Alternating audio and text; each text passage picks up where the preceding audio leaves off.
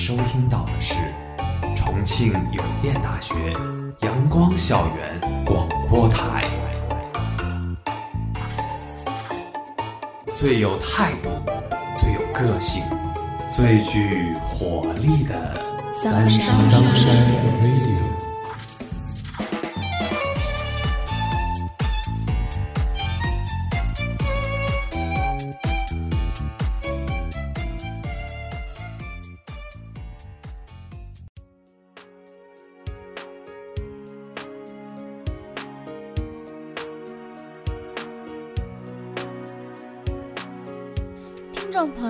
家好，欢迎大家收听本期节目《表情包里的社会文化》，我是你们的新朋友班乔。我是你们的老朋友木林。木林，今天发生了一件让我特别糟心的事情，你知道怎么了呢？我的饭卡丢了。你的饭卡丢了，对，心心念念的事儿终于还是落到自己头上了吧我？一直每天都在看别人丢饭卡，没想到这次终于轮到了自己。我现在的心情特别适合用我们学校的一个表情包来表达，你知道是什么吗？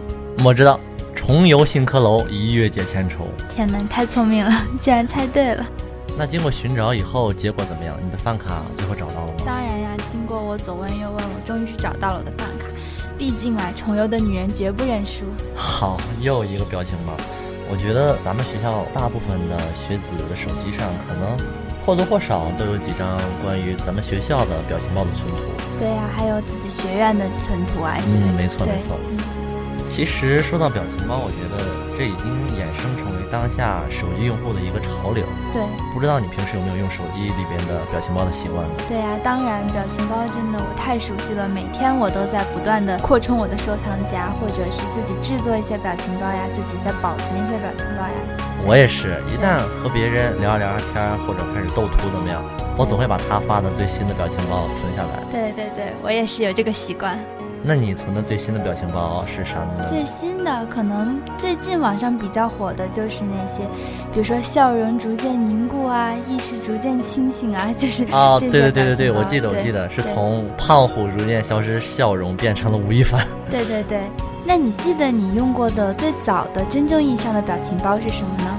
嗯，可能好早以前了吧。那个时候大家都还是用金馆长和暴走动漫的比较多一些。对，其实啊，真正表情包的来源要比这个早得多。表情包呢，最早其实是在1982年，由卡耐基梅隆大学的教授斯科特·法尔曼在早期的电子公报上使用的。所以它这个表情符号代表的是微笑。哎，代表微笑。可是后来的表情包也衍生出了各种表情甚至连那些笑哭啊、惊悚啊、恐怖都能用不同的表情包演绎出来。对啊，当然，因为这个教授他设计的这个符号表情呢，在当时它只是能满足宽带速度以 KB 计算的人们的表达需求，所以当然我们现在无法满足我们的需求了。所以说，你刚刚说的这些表情包，其实呢，它是在1999年，日本的颜文字之父素出于开拓公司业务的需求，才设计出了更多标准化的 12px 乘 12px 的文字表情图标，这才能普遍适用于各种手机短信和社交网络。而且呢，也就是说，这个时候的 emoji 也开始诞生了。哎，真的是时代在进步，手机在发展，表情包也越来越厉害了啊！哎，你刚才说到了 emoji，这个我还是感触颇深啊。其实你知道吗？emoji 其实是在2011年的 iOS 五输入法系统中才被正式录用的。对呀、那一年基本上是表情包符号获得了极大的发展，当然也是表情包开始改革创新的一个历史性的时刻。对，这真的是一个很大的革新。在商业繁盛的外国啊，表情与商业结合，这才成为了移动营销的新方式。比如说，你知道吗？百威公司使用符号组成了美国国旗，还有诸如此类的等等事情。虽然美国做出很多尝试，但是表情依然不是沟通的主流，更不用说代替文字，更多的只是普通和噱头。在我看来，嗯，确实是，表情包发展虽然很迅速，而且也能满足人们各种各样的需求，可是它总归取代不了语言和文字。对，因为这才是我们日常正常人交流的主流嘛。其实我依稀记得，就是咱们在用表情包那些年啊，怎么说呢？每个人的青春里面都有一段非主流杀马特的时期啊。对，可是当时觉得，嗯，我很主流，我还是很时尚的。但是后来转念一想，还是，哎，太杀马特的青春了。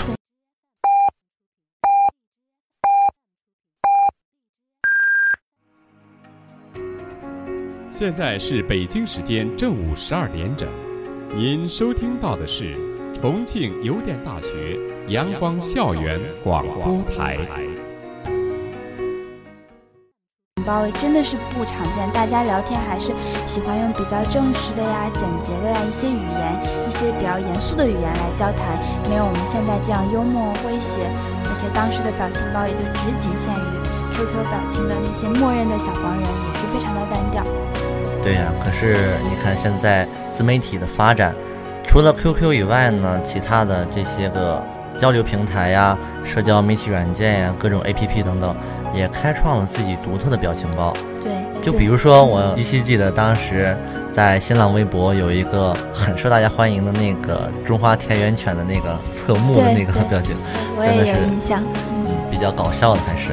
对。其实，因为在当时的同期 QQ 只能做默认表情，而比如说像我刚才提到的微博或者是百度论坛等等，则会引进部分日本、韩国的动态表情。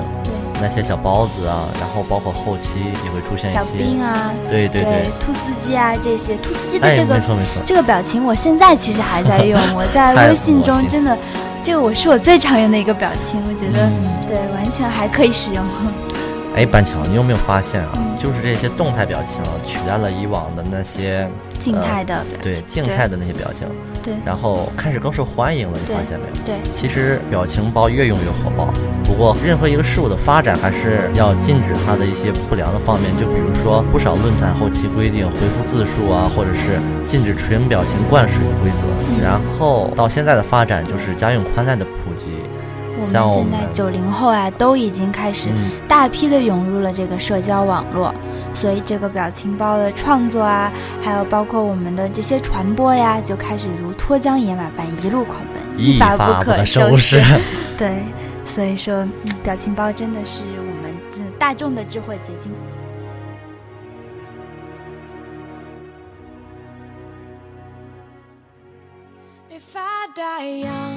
Bury me in satin, lay me down on a bed of roses, sink me in the river at dawn, send me away with the words of a love song.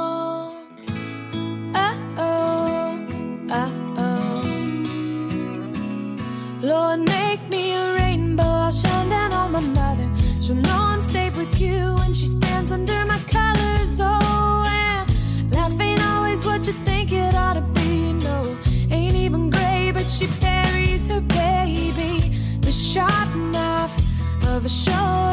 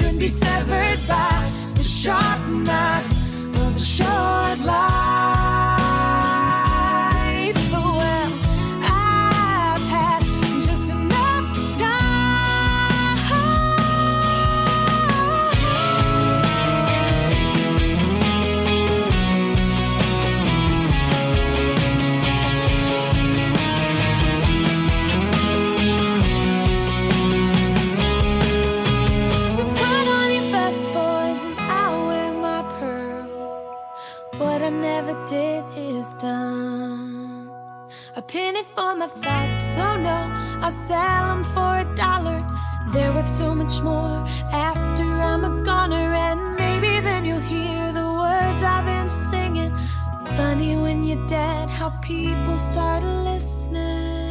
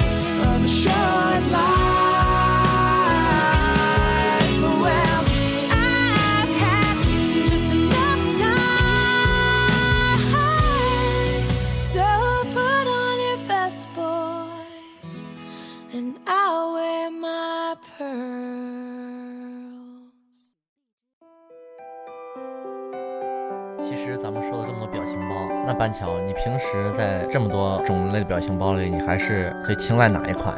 其实不瞒你说，我现在使用的最多的呢，还是最为老土的兔斯基表情包形象。果然还是老人啊！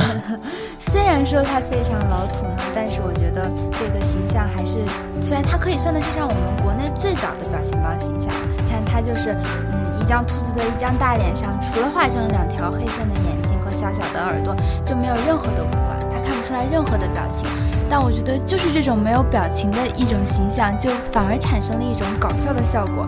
而且你看这个兔斯基，它手舞足蹈的动作幅度又非常的大，一言不合他就夸张的表达内心丰富的感受，可以说是静若处子，动如癫痫，可以说与我们中国的这种文化心理可以是暗暗相合吧。我觉得，那你就是如果说像兔斯基这种形象，他做的这些动作，你平常在你的现实生活中，在你的家庭中，你会用到吗？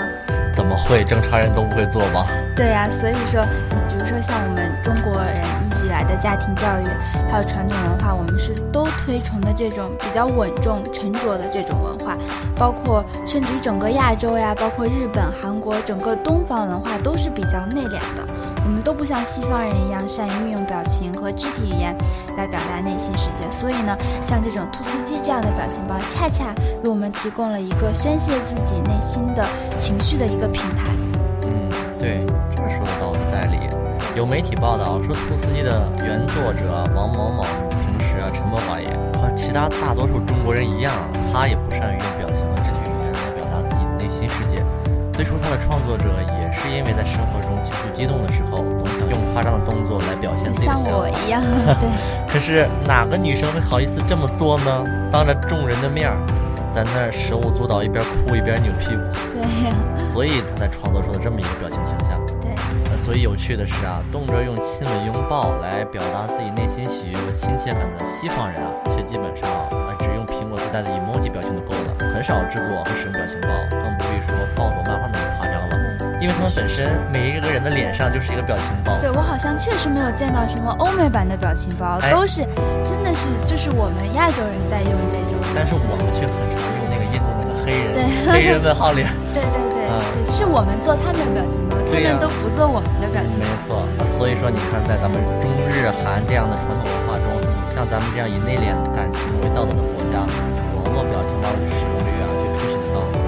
在日本聊天软件 Line 有例子来显示，就是 Line 每十条发送的消息当中就有一条是表情，而仅仅2014年一年，QQ 用户表情发送量超过了5338亿次，可见是现实世界越严肃，虚拟世界里就越需要表情包啊。就像刚才我所说的一样，外国人只提供他们的表情就够了，然后我们拍下来，然后我们来当表情包，我们来斗图用。对，所以可以说嘛，就是表情包其实就是和现实生活中的一个互补。对对现实生活中很多压力大的人们啊，呃，各种各样的人吧，凡是有压力大的、有不羞于表达自己情感的那些人，都可以用表情包来宣泄自己被压抑的情绪。QQ、MSN 等即时通讯在上个世纪末流行之后，软件中表情使用便越来越寻常了。从 QQ 的小黄脸到苹果系统的 emoji，几乎可以表达人们几乎所有的心理状态。在我们的日常生活中啊，一个爱的抱抱都羞于表达，但是却可以通过撅嘴亲亲的表情来表达，么么哒。严肃和紧张的聊天气息，或许就可以因为这样一个表情被瞬间消解。也许是人们需要更加丰富的情，所以我们也需要更多的表情包。经过十几年互联网的发展啊，受欢迎的表情包在走越来越骚浪贱的路线。于是啊，从2006年开始，网络上出现了小妖姬、小纯洁等在内的设计师表情包，一直到奥大喵系列和暴走漫画系列，到后来不断被 PS 的咆哮帝马景涛、尔康的鼻孔和金馆长，表情包在走越来越粗野狂放的路线。而且吧，你发现了没有，它花枝越扎越受追捧，对，是还。更能达到魔性的境界。而这部分情绪呢，恰好是我们在汉语的语言系统当中不习惯直接表达和直接面对的。那你刚刚提到了金馆长，那你也用过金馆长，你知道金馆长他这个表情包到底是怎么由来的吗？这个我还有真没有考虑过它的来历。哎呦，那那就我来给你解释一下吧。其实呢，就是被网友熟悉的金馆长这个表情呢，它其实是金馆长在跟剧中的小孩玩噬魂游戏的时候，他用了非正当手段获胜后，然后他不经意间做出这道传遍大江南北的表情。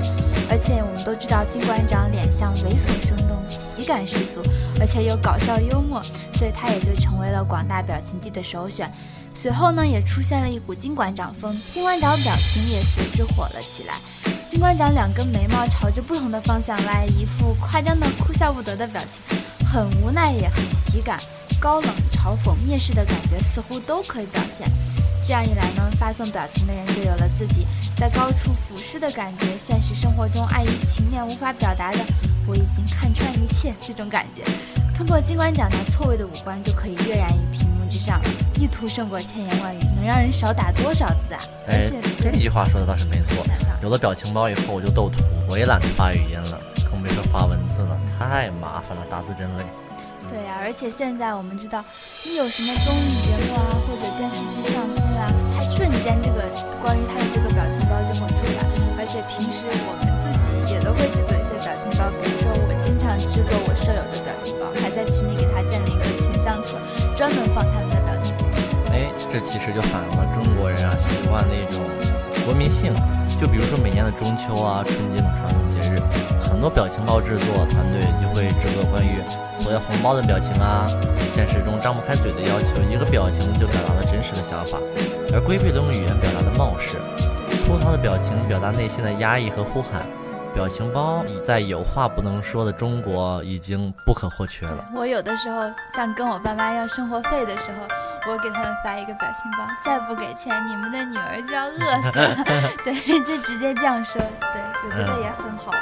然后紧接着，我爸可能就会回一个表情的说啊，那你去找你的亲爹去好了。呃，说到咱们常用的表情包啊，那其实最近比较火的，就像你刚才说的这些个三连嘛。对，然后我这里面有一个扁鹊三连，治不了，等死吧，告辞。哎，我这里也有一个刮骨三连，边喝酒边下棋，谈笑风生。哎，你给我刮骨，我就来关公三连，打完收工上酒。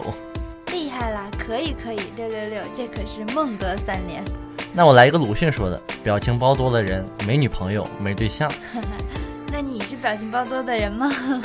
我应该不算。鲁迅三连还有扯犊子没说过边儿玩去，我这华佗三连，哎呦呵，这脑瓜得开瓢。曹操三连瞎扯淡，拖出去砍了。好吧，我就表情逐渐凝固，变态，失去梦想，变成了小汤圆儿。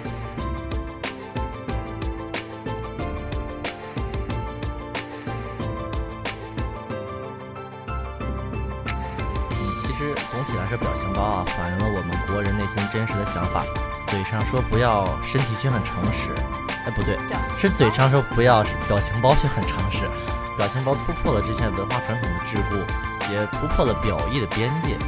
就像去年吧，里约奥运会网红运动员傅园慧，她之所以被称为这个会游泳的表情包，表面上看来呢，是因为她活泼的表情确实是又魔性又好玩，但是我们可以往深了看，就是他的表情勇敢地表达了自己享受竞技体育的喜悦之情。这同以往这些国家队的代表运动员们接受采访时滴水不漏、铁板一块的这个外交辞令风格是截然不同的。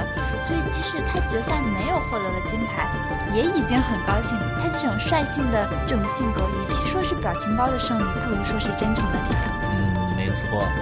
哎，洪荒之力的傅园慧啊，真是会游泳的表情包，会行走的表情包。在这个微信盛行的年代啊，连老爸老妈都有微信的年代，在微信上呢和爸妈的沟通，我们也是必不可少的。那木林，你平时跟你爸妈在微信上会用表情包沟通吗？啊，当然会沟通，但是说到的都是一把辛酸泪呀。这俗话说三年一小沟，五年一大沟，这和老爸老妈差了几十岁，都几十条鸿沟了。对，沟通难免不了说笑话。就比如说咱们这一代人吧，比如说表现关系很好啊，友谊很牢固啊，会用什么样表情包？一般我会用嗯，塑料姐妹花永远不分家吧，这个很常用。但爸爸妈妈一般用什么呢？来，为我们的友谊干杯，或者说那种，来敬你一杯蓝色水晶。真的是，父母们确实是用这样的表情包。那就像网上，比如说我扮演我，你扮演我妈，比如说，哎呦，今天摔倒了，需要我偶像的亲亲才可以。啊，真的了吗？小板桥怎么了？凡事要小心，摔倒要就医。祝你早日康复，早日出院。对呀，所以说这样可以看出来，随着我们互联网的深入发展，我们国家的网民呢呈现出了一种全年龄段的布局。所以说，表情包作为一种表达方式吧，它已经刷出了不同的年龄段、不同审美，甚至不同阶层的存在感。在对世界的理解和认知上呢，六零后与八零后、九零后的分野是非常巨大的，以至于表情包竟然可以成为不同群体的标签。用什么表情包就能推算出屏幕背后的人是什么性格、什么年龄。所以说，像我们刚刚说的，前段时间呢，就有人总结了老年人常用的情包的风格。中老年表情包一般是色彩鲜艳，红配绿、蓝配黄这样的对比。常用的图案呢，一般就是你刚刚说的“为我们的友谊干杯”那种举杯啊、玫瑰花呀、小婴儿这样的表情包。它的效果呢，也一定是那种闪闪发光的动图。图片上的文字字体呢，花样也很多，字号也很大。通常是祝贺节日或者是早晚的问候。像我就自己举例来说，从我外婆开始使用微信之后，她几乎每天都会给我发各种各样的表情包，一般都是早上好啊、周末愉快啊、节日快乐啊这样金光闪闪的表情包。对，没错，什么美好的祝福送给您，美好的祝愿送给您，快乐永远伴随您，等等等等。对，呃，说到了父母这一代啊，然后我要说一下我们这一代，我们九零后呢，通常热衷于像素很渣、有文字注释的系列表情包，走蠢萌贱路线。最具代表性的呢，就是熊本熊、金馆长等等，可爱而有点呆萌的形象，介于很渣的像素，虽然给人的感觉可能嗯很 low、很自恋、很没骨气，但同时也表达了我们一种热情乐天的自嘲印象。对，而这些性格元素就恰好与我们泛九零后的群体的性格十分的吻合，对，这个就是年轻人跟中老年人的一个差距吧。还是有代沟啊。对呀、包括前段时间流行起来的葛优瘫，你一定也听说过吧？嗯，表达的就是这种快节奏的现代生活下人们多重的生活无奈感。你看，前一段时间有一个网友在朋友圈上，他抛出了自己发了一个葛优瘫的表情包，结果自己的外婆在底下问他：“你是不是有什么心事啦？”他的妈妈在底下问他：“你是不是肚子不舒服啊？”中老年人跟我们对表情包的理解是完全不一样的。没错，他们开心就好。对，嗯，居然这么懂事了，木林。你说这样的话了。我在说这句话的时候，内心 OS 就是气到变形和爆炸。嗯，其实每个人啊都有一个真我隐藏于表情包。反过来说呢，表情包也重新规划了人们的社会身份和群体坐标，让表情包承担了更多的部分标签功能，被更加广泛的运用。这就是为什么老年人专属表情包啊，即便是千变万化，也会被一眼识破；即便是被年轻人嘲讽，老年人也不会不察觉的继续使用的原因。哎，可是现在有很多人就开始复古风筝。对，就比如说我在微信上，我开始，比如说加了一个新的好友，可能还不太熟悉或不太认识，然后我就经常发这种为我们的友谊干杯。对对，我们现在前段时间大家可能会觉得啊，这个表情包很老土啊什么，但是慢慢的这种表情包又开始成为一种流行了，我们也开始使用父母这这一代的表情包了嗯，。这样的后果就是轻者叫我叔叔，重者叫我爷爷。对，嗯，然后表情包其实作为一个语言文字表达的延伸啊，呈现出了不同人群的反差，反向也固化了不同群体的身份认同。表情包用的越多，说出的存在感其实更加强烈。也就是说，表情包的文化在中国独具一门特色。嗯，那随着智能手机的全面普及和社交应用软件的大量使用，表情包呢也已经高频率的出现在了人们的网络聊天对话当中。当然呢，我觉得它的积极作用是很多的，比如说它有助于人们在网络聊天的过程中更加生动、准确地表达自己的观点，也能够帮助外国汉语学习者以更加有趣的方式学习汉语。但是我觉得表情包可能目前还是因为有一些不太好的因素出现吧，你觉得是不是？当然了，呃，任何事物其实都有两面性，对不？对对在使用表情包的时候，我们应该注意一些其中的问题。对对于表情包这种跟随互联网社交应运而生的新型语言符号，我们应该持积极和欢迎的态度。表情包的使用呢，是建立在交流双方关系友好和谐的基础之上，是一种积极的社交符号。对多的是绿色保护的，尤其是目前 A P P 市场上种类繁多的表情包制作软件啊等等，我们甚至可以随时随地地 DIY 自己的表情包，这就需要我们更加注重自己表情包的管理和规范，在表达自我的时候，同时尊重对方。对，这就是因为现在表情包的使用，包括制作，它已经太过广泛了，所以才会导致现在部分表情包有一些，包括色情啊、暴力啊，或者其他消极、不健康，甚至触碰了道德和法律底线的内容。所以我们在这里呢，也呼吁听众朋友们能够对这一类内容必须坚决的予以抵制。我们可以自己不制作、不传播这类的内容，我们为大家做出这样一个呼吁。并且当前在各大社交媒体，还有呃，凡是有涉及可以运用到表情包的地方，有关部门都加强了严格的管制，并且出台了一些法律法规、条案管理等等，来严格限制一些色情啊、暴力啊、消极等等等等的一些表情包。对，就比如说前段时间葛优就把葛优瘫表情包的时候告上告上了法庭，对对对。其实这也涉及到一些关于明星也好、普通人也罢，一些侵权还有肖像问题。对。然后我觉得这些也应该算在他的消极影响之内。所以说，表情包它作为一种社会文化，如果我们希望它能够获得更加长足并且健康的发展，就必须做到个人呀、社会、国家这三个方面共同努力，才能达到这样一个最终积极的目标。嗯，没错。其实我们在用表情包的时候，更多的是出于一种友爱关怀、娱乐的一个对，态度吧然后。同时也会增进我们之间的感情，友谊也好，爱情也罢，亲情也好。嗯、总之是我和很熟的人才会用表情包，嗯，然后进行一种情感的传递，一种情感的交流。对。